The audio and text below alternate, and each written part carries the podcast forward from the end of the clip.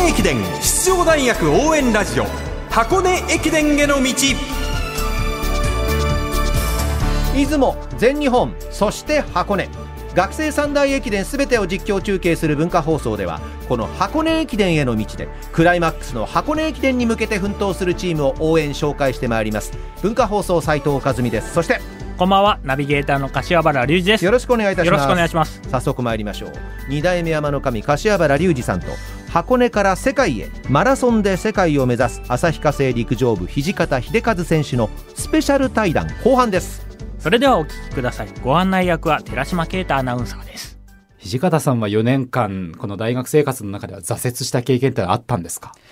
怪我がほとんどなく、はい。まあ、順調に4年間やれたのでどちらかといったらいい思いばかりあのさせてもらってたんですけどでもあの1年目の箱根駅伝では3区で区間18位という結果でその結果ですごくやっぱ恥ずかしかったっていう気持ちとかなんかせっかく走るのはやっぱり結果を残さなければいけないなっていう気持ちがすごく強くなって、まあ、そこからまあしっかりとやるようになったっていうような感じなのであの挫折ではないかもしれないですけど、まあ、そこが一つポイントになったのかなと思いますね。うん柏原さん今の聞いていかがですか？僕は社会人で挫折して辞めた人間なのでそうなった時にじゃあもう一回頑張ろうと奮い立たせる時のなんだろう勉強もそうですけどスケジュールを組み立て直さなきゃとか自分が向き合ってるこの練習に対しての向き合い方変えなきゃって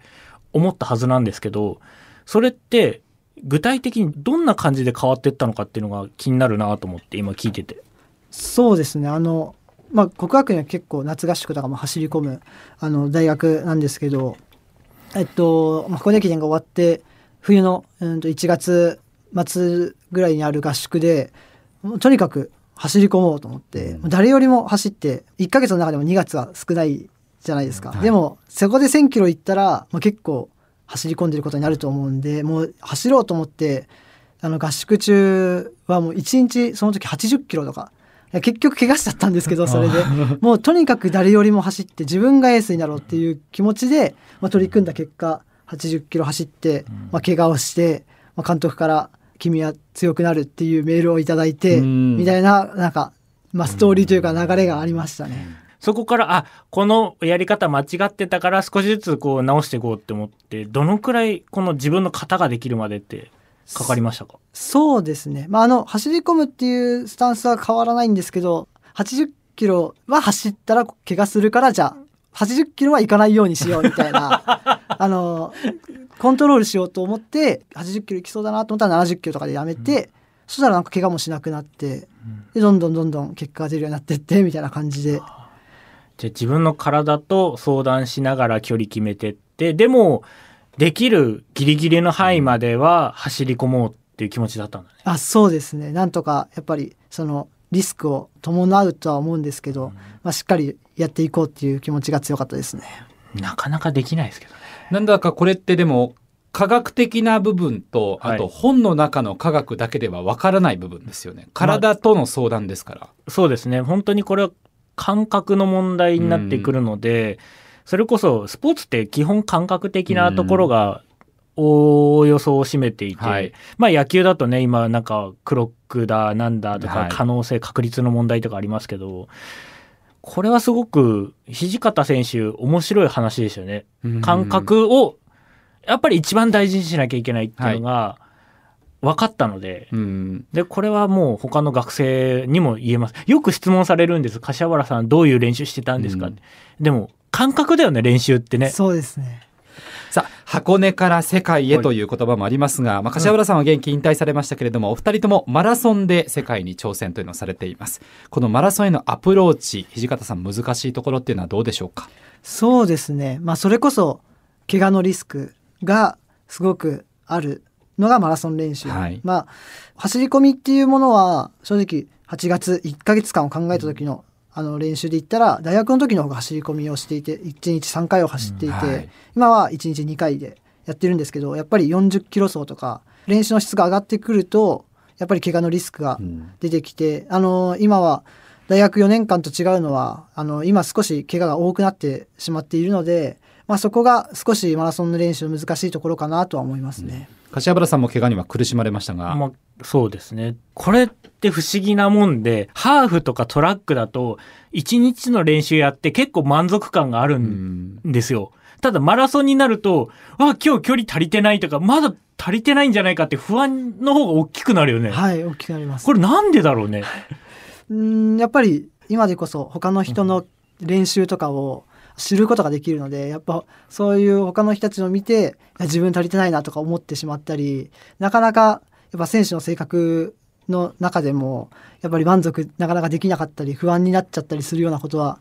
ありますよね。ねそれで結構見失うんですよね。僕も、うわ、今日調子良かったと思って、それこそ今、駒沢の藤田さんのはいメニューとか見てると、全然足りてねえって言って、はあで、このメニューのこの量で2時間6分だったら、俺何分なんだろうみたいなところ考えちゃうことが多くて、はい。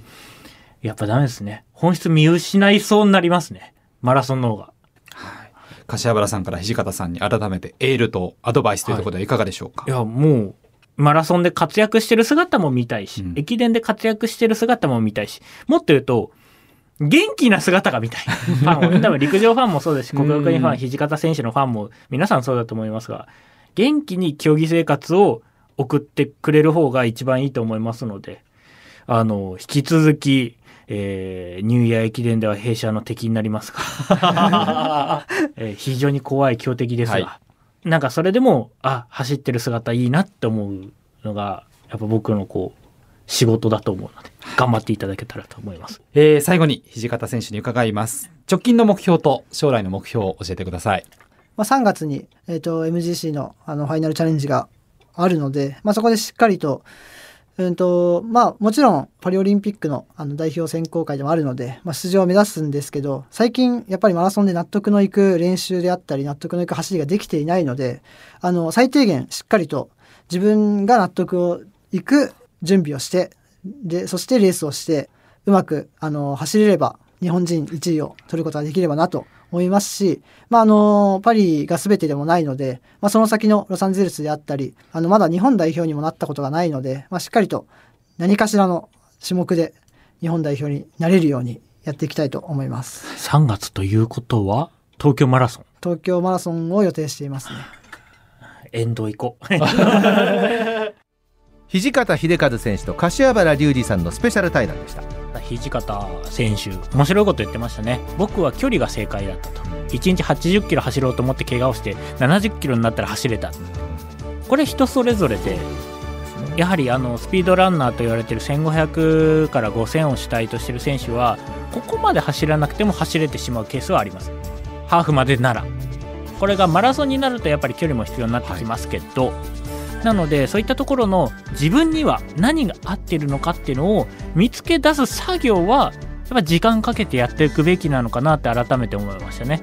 ある程度の試行錯誤は必要ってことですか？もちろんそうですね。それが監督に言われてからやるのか自分でやるのかでも大きく違ってくるのでまずこれは自分でやる作業をまあこれを聞いてる学生ランナーそして高校生中学生見つけてください箱根駅伝への道ナビゲーターとっても優しい柏原隆二さんでした。ありがとうございました